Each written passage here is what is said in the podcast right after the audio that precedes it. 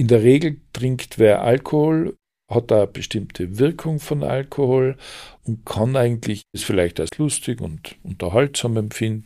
Aber es gibt auch Menschen, die haben soziale Ängste, die sind vielleicht ein bisschen depressiv, die sind sozial unsicher und merken, dass auf einmal die soziale Unsicherheit weg ist, dass sie sich ungezwungen unterhalten können, dass sie vielleicht, wenn sie unter Schlafstörungen leiden, auf einmal gut schlafen. Ne? Wenn so ein Effekt eintritt, dass wer Symptome oder Zustände, die ihn quälen, auf einmal über Alkohol irgendwie bewältigt werden können, dann wird es gefährlich.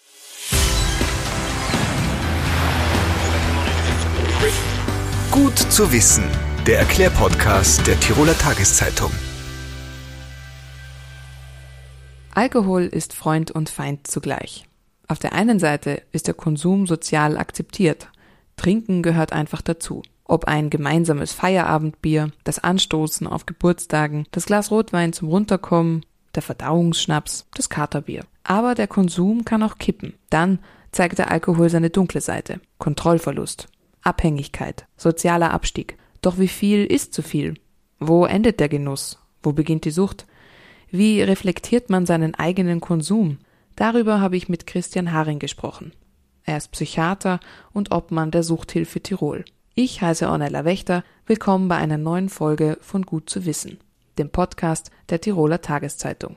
Doch vor dem Gespräch gibt es jetzt, wie immer, unsere Rubrik mit den fünf Fakten, die gut zu wissen sind. In puncto Alkoholkonsum liegt Österreich im EU-Vergleich auf den vorderen Plätzen.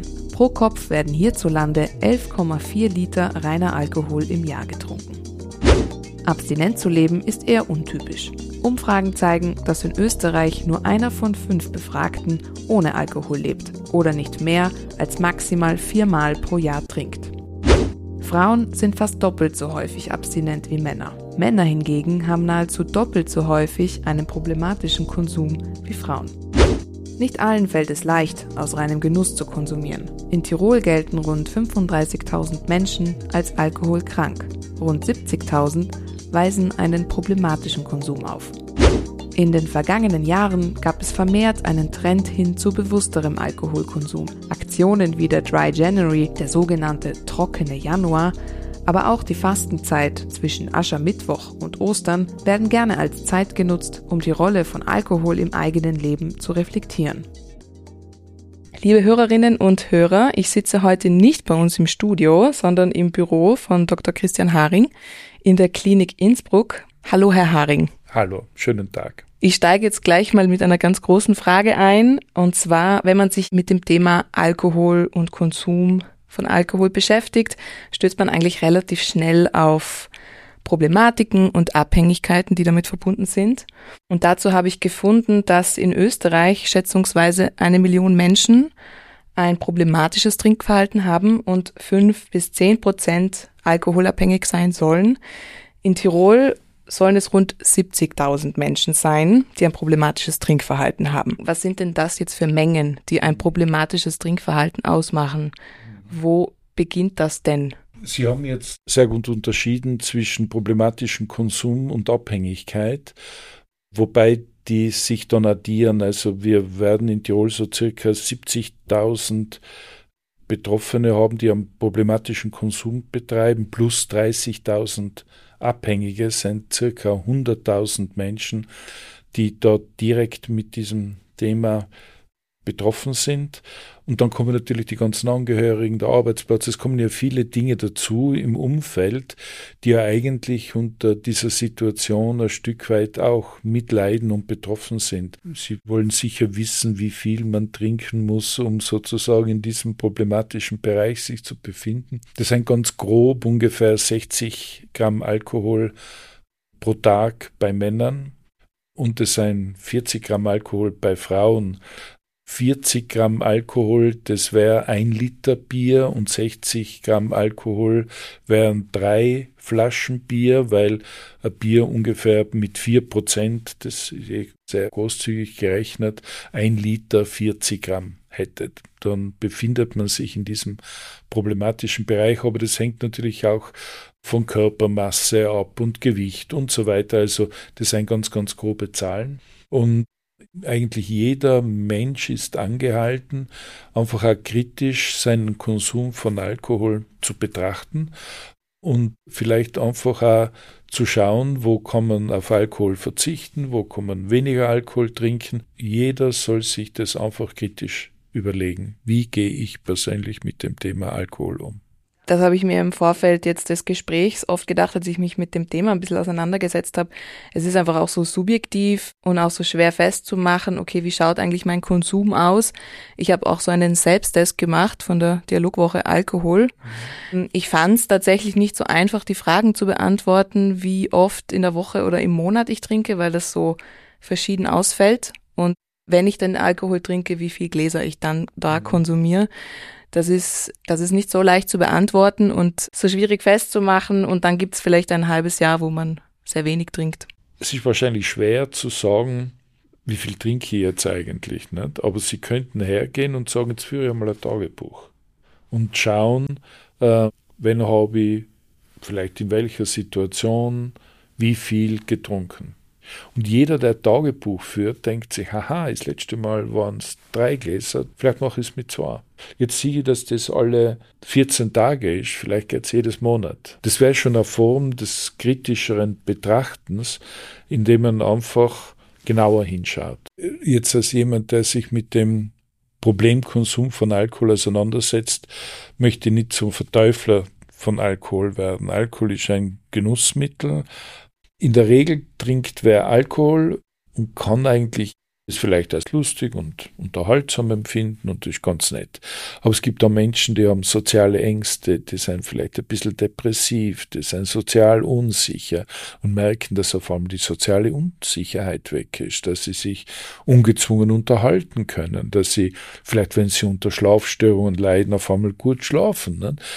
Und ich glaube, wenn so ein Effekt eintritt, dass wer Symptome oder Zustände, die ihn quälen, auf einmal über Alkohol irgendwie bewältigt werden können, dann wird es gefährlich. Das wäre eines der, der wichtigen Anzeichen, wenn man Alkohol zur Problembewältigung ja. benutzt, dass das dann auch problematisch ist natürlich. Ja. Gibt es da noch andere Punkte? Ja, es, es, gibt, es gibt den sogenannten Cage, so nennt es heißt, äh, hat die schon irgendwer einmal drauf angesprochen, dass du zu viel Alkohol trinkst. Aber das sind schon, das sind schon sozusagen Fragen, die man sich stellen kann, die jetzt vielleicht nicht auf einen kritischen Alkoholkonsum hinweisen, sondern eher schon auf eine Abhängigkeit. Ne? Fühlst du dich schuldig? Hast du schon einmal versucht, weniger zu trinken? Und also Scham, das könnten so Anzeichen sein. Man würde sagen, wenn man sich selber schämt und heimlich beginnt zu trinken, das sind dann schon Anzeichen dafür, dass es wirklich problematisch sein kann. Und dass man vielleicht da Alkohol braucht, um in der Früh zum Beispiel überhaupt aktiv werden zu können. Also, oder dass man es gegen das Zittern einsetzt und so. Wie schaut's denn eigentlich aus, wenn man jetzt eben nicht täglich sein Glas Rotwein am Abend trinkt, sondern am Wochenende etwas mehr sozusagen. Also ist das denn schon unbedenklich? Entschuldigung, ist das denn bedenklich? Es kommt wieder auf die Menge an. Nicht? Also grundsätzlich, wenn wer nur am Wochenende trinkt und unter der Woche nicht, dann trinkt er unter der Woche nicht. Wenn er jetzt am Wochenende exzessiv trinkt, dann könnte sein, dass das durchaus schon im Bereich des teils jetzt sein des sogenannten Rauschtrinkens, wo dann einfach am Wochenende, keine Ahnung, eine Flasche Wodka und ein, keine Flasche Wein und, und etwas Bier noch getrunken wird, dann ist zwar diese Phase der Abstinenz okay, aber es war dann am Wochenende einfach zu viel. Ich habe mal eine Patientin gehabt, die hat einmal im Monat eine Flasche Wodka getrunken und die wäre also äh, die Menschen, die wir im stationären Bereich aufnehmen, haben in der Regel so einen Alkoholkonsum von ca. 200 Gramm täglich. Wenn ich diese eine Flasche Wodka dividiert durch 30, dann seien das 10, 12, 13 Gramm. Also die hat überhaupt von dieser Berechnung her keine Gefährdung, aber einmal in der Monat eine Flasche Wodka, die kann nahezu tödlich sein. Oder kann natürlich sozial extrem auffallen. Also es ist ganz schwierig. Ne? Also nur an bestimmten Tagen, aber dann exzessiv, dann ist natürlich auch wieder ein Problem. Es gibt auch noch den Spiegeltrinker.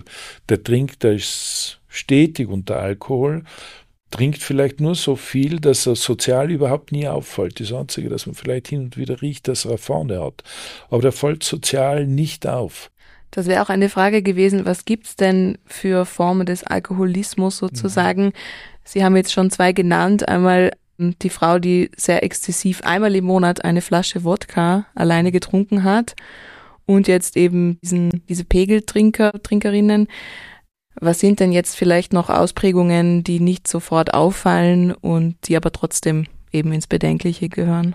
Ja, das also nicht sofort auffallen, das wäre eben dieses Spiegeltrinken. Vielleicht nicht sofort auffallen tut auch das heimliche Trinken. Ne, es gibt Menschen, die in der Öffentlichkeit fast nichts trinken, aber dann sozusagen abgeschieden, fällt halt dann auch wieder vorne und so weiter auf. Und was es dann noch gibt, das fällt aber dann sozial auch auf, das wäre dieses Trinken mit Monaten Abständen, Quartalstrinker, aber dann über mehrere Tage exzessiv. Und insofern gibt es verschiedene Formen, aber auch die, die nicht noch nicht auffallen, von denen wissen wir, dass sie in ihrer Leistungsfähigkeit deutlich abfallen, dass sie vielleicht auch im privaten und im beruflichen Umfeld ihr Verhalten verändern, dass sie dass sie vielleicht emotional nicht mehr so stabil sind, dass sie nicht mehr so leistungsfähig sind und einfach auffallen. Alkoholkonsum ist sehr verbreitet eigentlich gesellschaftlich auch akzeptiert, die Sucht nicht. Die Sucht ist wirklich stigmatisiert. Das ist auch ein Punkt, den Sie da angesprochen haben. Also es Trinken, also das Alkoholtrinken ist ja wirklich sozial akzeptiert und sehr selbstverständlich. Es gibt unglaublich viele Anlässe, von Geburtstagen über Weihnachtsfeiern angefangen, Fasching. Also es gibt so viele Anlässe, wo getrunken wird. Und warum ist dann die Sucht oder auch das bedenkliche Trinken dann auf einmal so stigmatisiert, wenn es doch eigentlich alle tun? Ich denke, wir haben eine Gesellschaft, die eigentlich den Konsum von Alkohol akzeptiert. Dann hat man noch Happy Hours oder whatever. Und gerade Menschen, denen wir empfehlen, abstinent zu bleiben, schildern uns ja auch, wie schwierig das ist, diesen Einladungen irgendwie auszuweichen. Jetzt gehen, ein Glasl wird doch gehen, oder man stoßt auf einen beruflichen Erfolg an, oder ein Patient mir einmal gesagt hat, stellen Sie sich vor, an der Schnapsbude beim Bierzelt, wenn ich Nein sagt, ich fall ja auf. Also man fällt fast auf, wenn man Nein zu Alkohol sagt. Und jetzt ist eine ganze Gesellschaft dem eigentlich ganz positiv gegenüber eingestellt. Und dann kommt die Familie und die Familie hat auch Befürchtungen grundsätzlich, wenn sie merkt, dass der Papa oder die Mama im wieder alkoholisiert auffällt, aber sie trauen sich, das Thema auch nicht anzugehen, weil es könnte vielleicht jemand wegbrechen, der ganz dringend ist, um das Familiensystem aufrechtzuerhalten, auch finanziell. Eigentlich will man nicht, dass irgendwer Alkoholproblem in der Familie hat. Und dann am Ende steht der, der wirklich das Problem hat und der soll dann aufzeigen und sagen, ich bin alkoholkrank. Und ich glaube, wir sollten uns alle bewusst sein, dass es Alkohol gibt, dass man mit ihm verantwortungsvoll umgehen kann, dass auch eine Gesellschaft damit verantwortungsvoll umgeht. Äh, Werbung zum Beispiel ein Thema, wie stellen wir uns dem? Sonderangebote von Alkohol, äh, Happy Hour habe ich schon genannt und so weiter. Das sind ja alles Dinge, die Menschen einladen zu trinken. Man soll an niemanden Alkohol anbieten oder sogar nur überreden wenn wer Nein sagt, naja, jetzt käme mal Glasl, geht doch. Ich glaube, da sollte man eine Kultur entwickeln, dass Alkohol zu trinken jeder frei wählen muss, aber ich niemanden, der sich vielleicht hart tut, abzulehnen, versuche zu verführen. Was jetzt im Jänner oft passiert und dann auch folgend im Februar in der Fastenzeit, ist, dass manche Menschen gern einen alkoholfreien Monat praktizieren, also diesen trockenen Jänner sozusagen durchziehen möchten oder eben in der Fastenzeit bewusst kein Alkohol konsumieren. Was bringt es denn eigentlich dem Körper, wenn man jetzt einen Monat lang keinen Alkohol trinkt? Ich denke, Alkohol hat seine Wirkung auf unseren Körper und unseren Körper ein Monat, eine Woche, wie auch immer, so viel wer schafft, von dieser Wirkung befreien, kann nur gesund sein. Aber es soll nicht der Freibrief sein, dass man sagt, Mache jeden Jänner oder in der Fastenzeit, da trinke ich überhaupt nichts. Das bedeutet aber, dass ich den Rest des Jahres dann mehr oder weniger einen Freibrief habe. Da bringt es dann wahrscheinlich nicht so viel. Also ich denke, man soll generell kritisch und, und, und überlegt damit umgehen. Und wenn man dann noch bestimmte Phasen der wirklichen Abstinenz dazwischen schalten will, ist das sicher gut. Aber grundsätzlich sollte man das ganze Jahr kritisch sein. Was macht denn jetzt eigentlich regelmäßiger Alkoholkonsum mit dem Körper? Was sind denn da so die Langzeitfolgen? Die Wirkung von Alkohol ist auf die einzelnen Zellen unseres Körpers und da wirkt es praktisch auf die Zelloberfläche. Und Zelloberflächen seien vor allem dann interessant und wichtig, wenn wir Organsysteme mit großer Oberfläche haben. Und da bringe ich jetzt zwei Beispiele. Das wäre einerseits das Nervensystem, weil jede Zelle, jede Nervenzelle hat natürlich Oberfläche. Und wenn ich äh, da dauernd Schädigung mache, dann habe ich einfach eine Schädigung meiner Nervenzellen. Vergleichbar das Blut mit viel, viel Oberfläche, auch jede Blutzelle, unsere Leber letztendlich auch als Organ, das, wenn es stetig Alkohol abbauen muss, vielen anderen Aufgaben dann nicht mehr nachkommen kann, wie zum Beispiel dem Fettabbau. Dann kommt äh, es zu einer Anstau von Fett, die sogenannte Fettleber. Das Fett macht einen Entzündungsreiz auf die Leber. Dann die Bauchspeicheldrüse, ebenso ein Organ, das allerlangsägen einer Schädigung ausgesetzt ist, dann kommt es zu einer Entzündung der Bauchspeicheldrüse und die Entzündung einer Bauchspeicheldrüse ist eine sehr ernstzunehmende Erkrankung. Also insofern wirkt einfach Alkohol auf ganz, ganz viele Organsysteme, auf die Entwicklung von Erkrankungen und verkürzt einfach die Lebenszeit um je nach Alkoholkonsum um zwei, drei, zehn, zwölf Jahre. Also wenn man gesund alt werden will, was ja in unserer Gesellschaft wünscht ist, dann denke ich, ein kritischer und, und, und verantwortungsvoller Umgang mit Alkohol sicher eine, eine große Möglichkeit, die wir aufgreifen können, um einfach gesund alt zu werden. Es gibt ja auch in fast jedem Familienkreis oder Freundinnenkreis eine Person, die über die Stränge schlägt, wenn man sich jetzt eben Sorgen macht, wie spricht man das denn am besten an? Also wichtig ist, dass das nicht irgendwie kritisierend ist, sondern dass man wirklich wertschätzend und einfach sagt, mir fällt einfach auf, dass wenn wir irgendeine Feier haben, dass du da doch immer sehr viel trinkst, immer viel mehr als die anderen, vielleicht ist dir das auch aufgefallen. Und vielleicht bei einer Ich-Botschaft bleibt und sagt, ich mache mir eigentlich hin und wieder Sorgen über dich. Und dass man einfach signalisiert, wenn man hilft, hilft man ganz. Ne? Wir haben früher einfach die Alkoholkranken entzogen und dann hat man sie nach Hause geschickt und eigentlich allein lassen und hat sich dann gewundert, dass die wieder ins alte Verhalten zurückkehren. Ich denke, man muss einfach, und deshalb bieten wir ja mit der Suchthilfe Tirol Nachsorge an. Das heißt, die können zu Einzelgesprächen kommen. Die Patientinnen können in Gruppengespräche kommen. Die sollten möglichst mindestens ein Jahr dauern, weil, wie Sie gesagt haben, da gibt's Weihnachten, Geburtstag, Fasching, Sommer, also der ganze Jahreskreis ist von bestimmten Gelegenheiten sozusagen gedrängt. Wenn man jetzt angesprochen wurde oder auch für sich selbst erkannt hat, okay, man hat ein Problem, möchte das jetzt versuchen anzugehen, zu lösen. An welche Stellen kann man sich denn jetzt hier in Tirol wenden, wenn man jetzt auf der Suche ist? Ich gebe Ihnen recht, dass das gar nicht so leicht ist, herauszufinden, wo soll ich denn jetzt hingehen. Nicht? Weil wir haben die Suchthilfe Tirol, dann haben wir natürlich alle niedergelassenen Ärzte, vor allem die Hausärzte, dass man sich vertrauensvoll an seinen Hausarzt wendet und sagt, äh, wo kann ich Hilfe bekommen.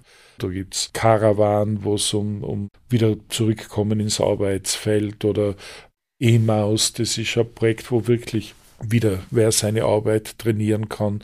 Das ist die Suchthilfe, die allen helfen kann. Es gibt die Entzugsstationen in Mutters und in Hall. Und wir haben in Tirol gerade ein Modellprojekt laufen, das heißt Alkoholnetzwerk. Wir möchten mit dem neuen Projekt die alle miteinander vernetzen und dass die Menschen leichter ins Helfersystem finden.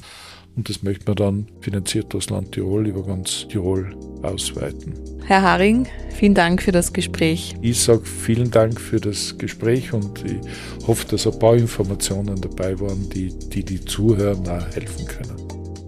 Das war Gut zu wissen. Der Erklärpodcast der Tiroler Tageszeitung.